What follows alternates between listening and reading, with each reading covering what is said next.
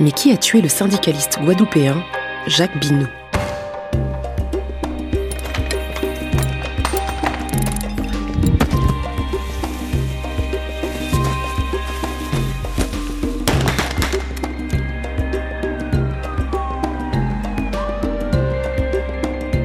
Vous écoutez Archipel du crime. Quatrième épisode.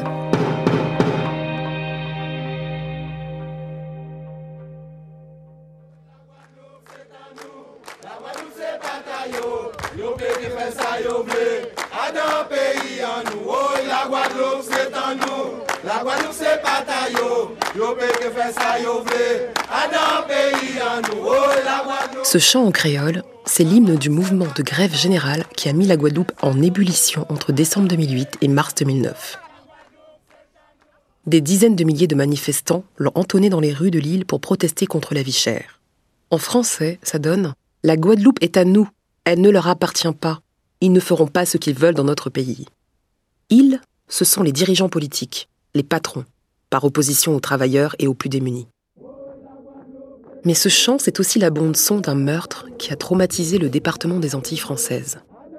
Le meurtre du syndicaliste Jacques Binou, tué par balle dans la nuit du 17 au 18 février 2009. Sa mort et les nombreuses zones d'ombre qui l'entourent sont indissociables de ce conflit social historique. À l'époque, Jacques Binou est de tous les cortèges. Il est inspecteur des impôts, syndicaliste CGT et membre très apprécié du groupe Akio. Akio est un groupe mythique de Gwoka, ce genre musical guadeloupéen fait de chants et de percussions, hérité des temps de l'esclavage. On est en pleine période de carnaval, la lutte, les festivités, tout se mélange. Dans les défilés, Akio donne le rythme des slogans de révolte. Bino est fonctionnaire et gagne bien sa vie. Mais ça ne l'empêche pas de soutenir la revendication principale des manifestants, une augmentation de 200 euros des plus bas salaires. Le percussionniste militant, marié et père d'un enfant de 8 ans, est connu pour sa gentillesse et sa générosité. Toujours prêt à donner un coup de main. Toujours partant pour une belote. Mais là, l'heure est grave. Ça fait presque un mois que la grève a démarré. Les négociations entre patronat et syndicats patinent. L'île de près de 400 000 habitants est paralysée. Les barrages routiers se multiplient. Des commerces commencent à être pillés, voire incendiés la situation vire presque à la guérilla. Et c'est là, au milieu de la nuit du 17 au 18 février, dans une ambiance insurrectionnelle, que Jacques Binot est abattu à Pointe-à-Pitre peu après minuit dans des circonstances plus que troubles. Ainsi débute ce que certains n'hésiteront pas à qualifier de plus grand fiasco judiciaire de la Guadeloupe. Il est mort au volant de sa voiture, en tentant de faire demi-tour à un barrage tenu par des émeutiers. L'un d'eux a ouvert le feu au fusil de chasse une balle a suffi pour tuer Jacques Binot, syndicaliste CGT. Sur les images diffusées par France 2, on aperçoit la casquette qu'il portait ce soir-là. On peut lire dessus Akio, le nom de son groupe, celui dont les tambours accompagnaient La Guadeloupe, c'est en nous. Le chant retentira d'ailleurs aux funérailles de Jacques Binot le 21 février à Petit Canal. Ce jour-là, parmi les milliers de personnes venues lui dire adieu, on aperçoit quelques têtes politiques connues. Olivier Besancenot, José Beauvais, Ségolène Royal ont fait le déplacement depuis l'Hexagone. Ils sont là pour Binot et pour soutenir les Guadeloupéens en colère. Dans ce territoire français devenu département en 1946, certains produits alimentaires coûtent 50% plus cher que dans l'Hexagone, et près d'un habitant sur quatre en âge de travailler est au chômage. Le meurtre du syndicaliste a pour effet de précipiter l'issue du conflit social. Les négociations reprennent quelques jours après sa mort. Deux textes sont signés le 26 février, puis le 4 mars. Ils actent l'augmentation de 200 euros et mettent fin à la grève. Aujourd'hui encore, on parle des accords Jacques Binot, comme une forme d'hommage. Des années plus tard, le célèbre avocat antillais Philippe Edmond Mariette aura ces mots. Les accords Binot, ce sont nos accords de Grenelle à nous, écrits dans le sang de ce pauvre homme. Et ce pauvre homme, justement, qui l'a tué? À ce jour, et malgré deux procès, la mort de Jacques Binot reste une énigme. Balle perdue, assassinat politique, bavure policière. Mais que s'est-il donc passé dans la nuit du 17 au 18 février 2009 Cette affaire est devenue l'un des cold cases les plus marquants du territoire. Tentons d'y voir plus clair sur les mystères qui entourent la disparition de Jacques Binot. Le 17 février au soir, à Pointe-à-Pitre, il assiste à un meeting du LKP, le collectif de syndicats et d'associations qui mènent la lutte. La réunion se tient au Palais de la Mutualité, c'est le quartier général du collectif. À la fin de la réunion, son ami Peter O'Brien rapportera qu'ils ont discuté avec quelques collègues devant le bâtiment avant de rentrer. De Jacques Binot, Peter O'Brien disait qu'il était plus qu'un ami. Il était comme un frère pour lui. Vers minuit, les deux hommes grimpent à bord de la Fiat Punto grise de Jacques Binot. Les principaux axes de la ville sont bloqués par des barrages depuis plusieurs jours. La circulation est difficile. À quelques centaines de mètres du palais de la Mutualité, ils s'engagent sur l'avenue Yuri Gagarine. Ils veulent atteindre le boulevard Légitimus, parallèle à Gagarine, mais la cité Henri IV se dresse entre les deux artères. La cité Henri IV. C'est un lieu historique de Pointe-à-Pitre. On parle de la première cité HLM qui a vu le jour en Guadeloupe dans les années 1960. Ce ne sont pas des grandes tours, mais cinq barres d'immeubles de quatre étages en plein cœur de la ville. Jacques Binot connaît bien le coin. Sa réputation de quartier dangereux ne lui fait pas peur. L'inspecteur des impôts est apprécié des habitants. Il en a aidé plus d'un à remplir sa déclaration. Ce soir-là, il pense pouvoir traverser la cité. Difficile d'y voir clair, la lune brille, mais il n'y a pas d'éclairage public. Avec la grève, les coupures sont fréquentes. Jacques Binot se rend compte que l'accès au boulevard Légitimus est bloqué. Il y a un barrage tenu par des gens cagoulés. Il amorce une marche arrière pour faire demi-tour, et c'est pendant qu'il est en train de manœuvrer que deux balles, peut-être trois, sont tirées. L'une d'entre elles traverse la fenêtre passager, frôle Peter O'Brien avant de toucher Jacques Binot. Une balle de calibre 12 mm, utilisée d'ordinaire pour la chasse au gros gibier, vient perforer son poumon gauche. C'est une cartouche à ailette de type Brenneck, ça veut dire qu'elle ne contient qu'un seul projectile de gros diamètre. Une autre balle vient se loger dans le coffre du véhicule. O'Brien est sapeur-pompier volontaire. Il tente de porter secours à son ami, mais il n'y a rien à faire. L'autopsie établira que la survie n'a pas dû dépasser la minute. Jacques Binot, 48 ans, est mort. Parmi les nombreux jeunes cagoulés présents ce soir-là, dans cette ville de 16 000 habitants où tout le monde se connaît, personne ne vient en aide à Peter O'Brien.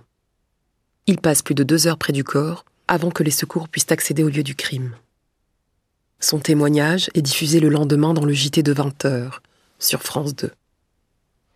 Il m'a regardé, simplement regardé, il a fermé les yeux et j'ai compris que c'était fini aussi.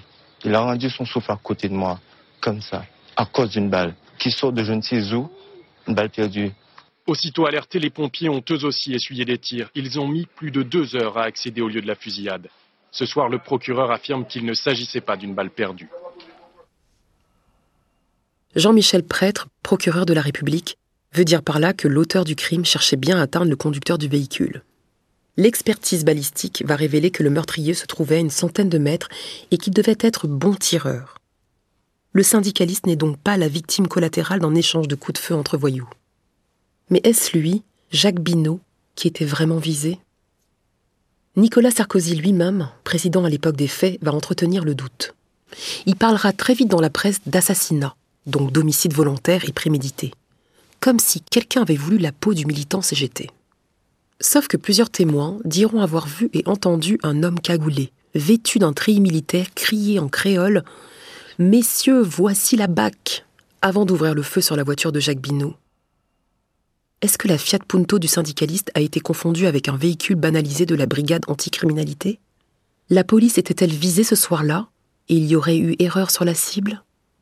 Plus d'une décennie après, et aussi étrange que cela puisse paraître, on n'en sait rien. Alors, qui a bien pu abattre cet homme au fusil de chasse? Examinons les différentes pistes. La première est celle d'un jeune étudiant en droit qui vit avec sa grand-mère à la cité Henri IV. Il aurait été mis en cause par des témoignages anonymes. Le 20 février 2009 à 6h30, Patrice Prixam est violemment arrêté par la police à son domicile.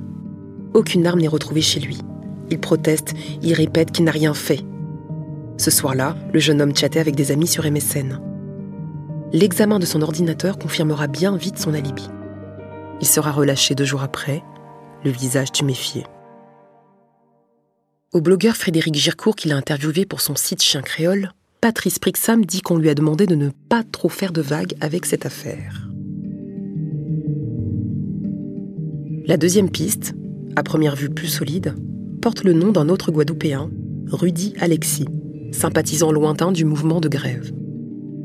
Le 1er mars 2009, l'édition nationale de France 3 diffuse ce reportage. Parmi les cinq personnes déférées hier au parquet de Pointe-à-Pitre, Rudy Alexis, 35 ans, le meurtrier présumé du syndicaliste Jacques Binot. Un homme déjà condamné trois fois par la justice pour des faits de violence.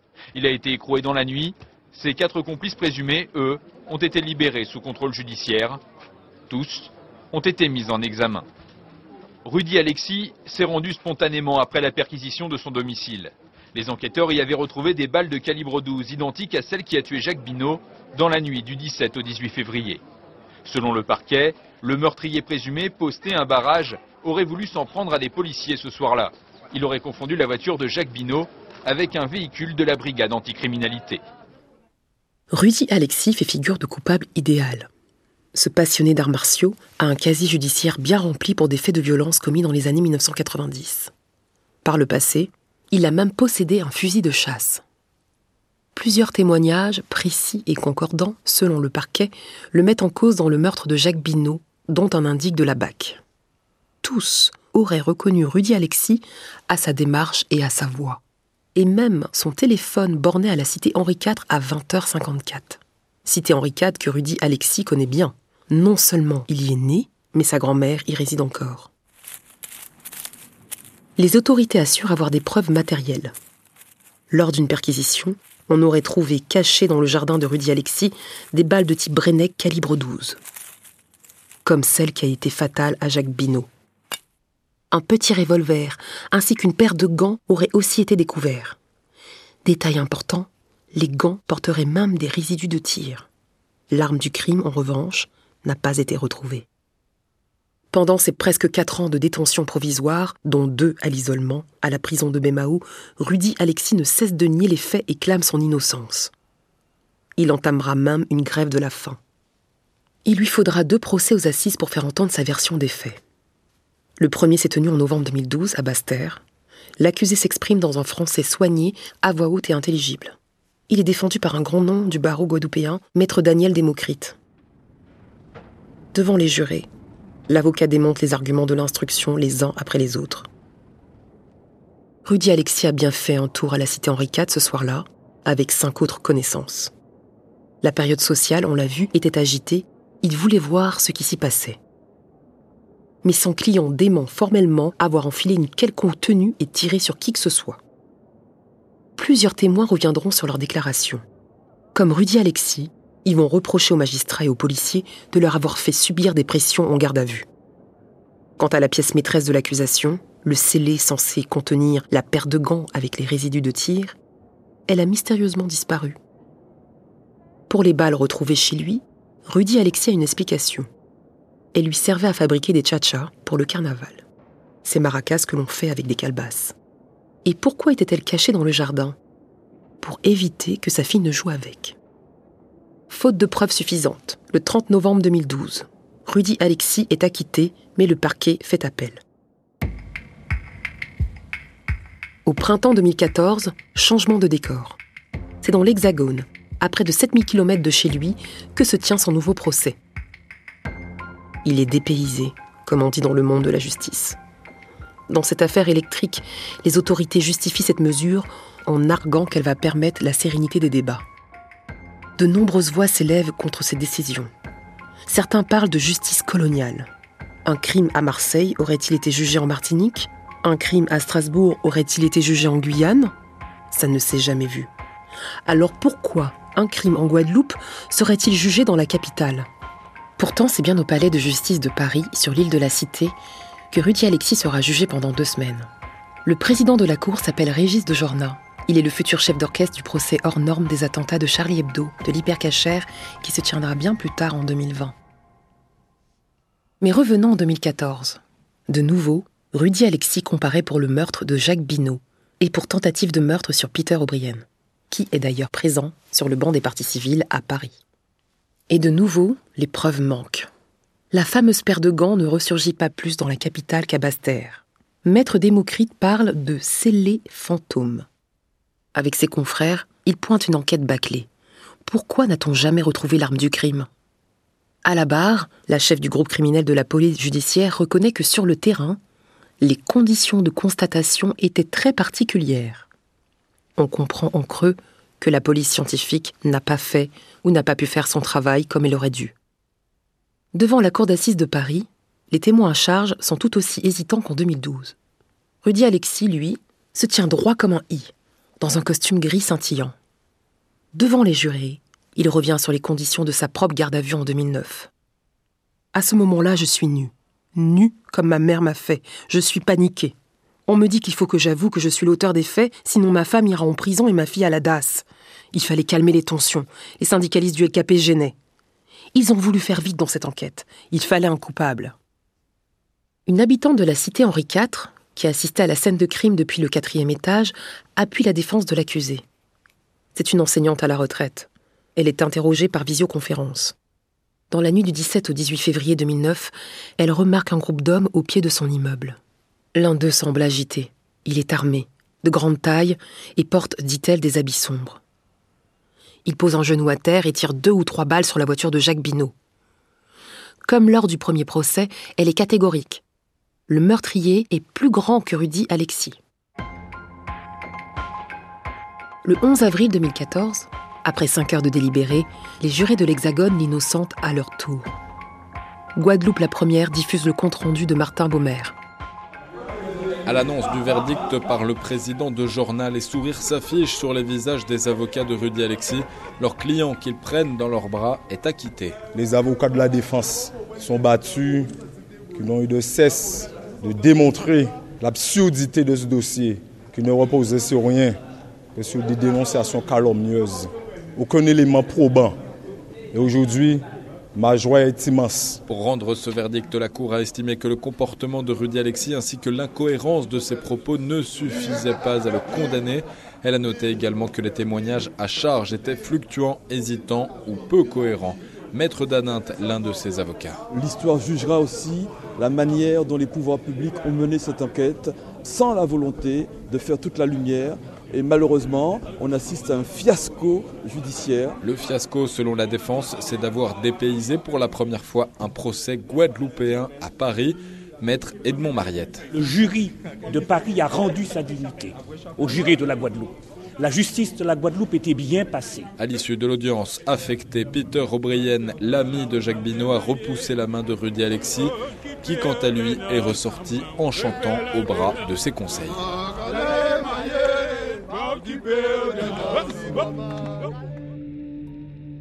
Mais si Rudy Alexis n'est pas le meurtrier, qui a tué Jacques Binot Les autorités auraient-elles joué un rôle obscur dans cette affaire?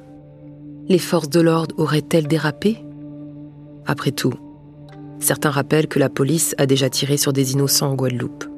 C'était pendant un autre mouvement de grève mené à l'époque par les ouvriers du bâtiment. Le 26 mai 1967, au moins huit personnes sont mortes à Pointe-à-Pitre sous les balles des CRS, dont le leader syndicaliste Jacques Nestor. Et tout laisse à penser qu'il a été visé intentionnellement. Dans l'affaire Binot, l'hypothèse est examinée lors des deux procès. Mais les membres de la brigade anticriminalité affirment primo qu'il n'était pas présent Henri IV le soir du drame, deuxio, que toutes les balles Brenec avaient été retirées préventivement de leur équipement plusieurs semaines avant la mort du syndicaliste antillais. Compte tenu des très vives tensions sociales, il voulait éviter tout risque d'accident. Et même s'il n'y avait pas à l'époque d'inventaire officiel des cartouches détenues par les policiers, le scénario de la bavure semble peu vraisemblable. Et puis pourquoi la police aurait-elle tiré sur un véhicule faisant calmement demi-tour? Alors quoi? Les services secrets auraient-ils été chargés d'affaiblir le LKP dont Jacques Binot faisait partie? Une milice patronale aurait-elle voulu mettre fin au conflit en désorganisant le mouvement? Quelques jours avant le drame, le leader syndicaliste Elie Domota avait mis en garde contre un mystérieux commando patronal. Un commando supposément mis en place pour tirer sur les manifestants. Mais peu d'éléments permettent d'étayer cette piste reste un fait troublant révélé à l'époque par Guadeloupe la première. Dans la nuit du 17 au 18 février 2009, un autre homme a été touché par une balle de gros calibre. La scène se déroule quelques dizaines de minutes après le meurtre de Jacques Binot, tout à côté sur le boulevard Légitimus. La victime s'appelle Jimmy Lautric. Ce jeune homme n'a alors aucune idée de ce qui s'est passé juste avant. Il est attiré par l'agitation autour d'une bijouterie que des pilleurs sont en train de vandaliser. Il s'approche quand un coup de feu retentit derrière lui. Il est touché à la jambe. Il perd beaucoup de sang. Des amis le conduisent en urgence à l'hôpital. Il est sauvé in extremis. Mais d'où provenait le tir? De plusieurs hommes cagoulés selon des témoins. Des hommes qui n'ont jamais été retrouvés, jamais été identifiés. Toutes les preuves ont disparu, à commencer par la balle qui a traversé la jambe de Jimmy Lautric. Aucune recherche n'a été menée, comme si les deux affaires avaient été volontairement dissociées par les enquêteurs. Voilà comment le meurtre de Jacques Binot a rejoint l'étagère des affaires non élucidées. Une plaque en son honneur a été apposée devant le palais de la Mutualité à Pointe-à-Pitre. On peut y lire ceci.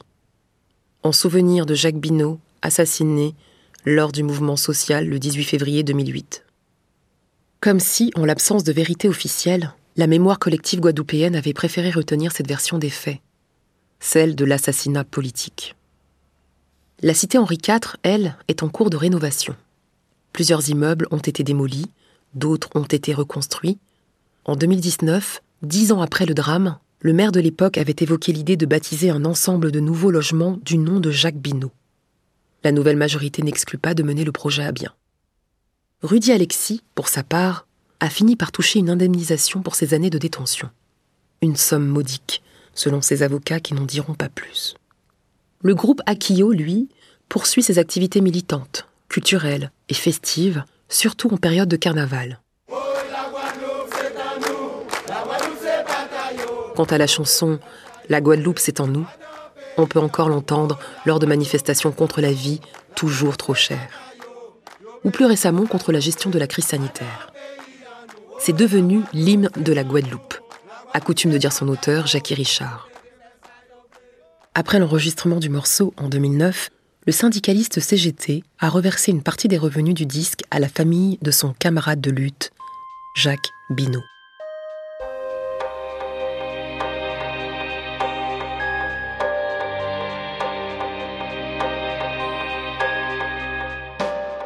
Vous venez d'écouter Archipel du crime. Dans le prochain épisode, nous allons en Polynésie pour vous raconter l'histoire des bûchers de Faïté. Archipel du crime est une production originale d'Initial Studio avec la participation de France Télévisions. Elle a été écrite par Léa Santacross, réalisée, montée et mixée par Arnaud Forest et Karen Bunn.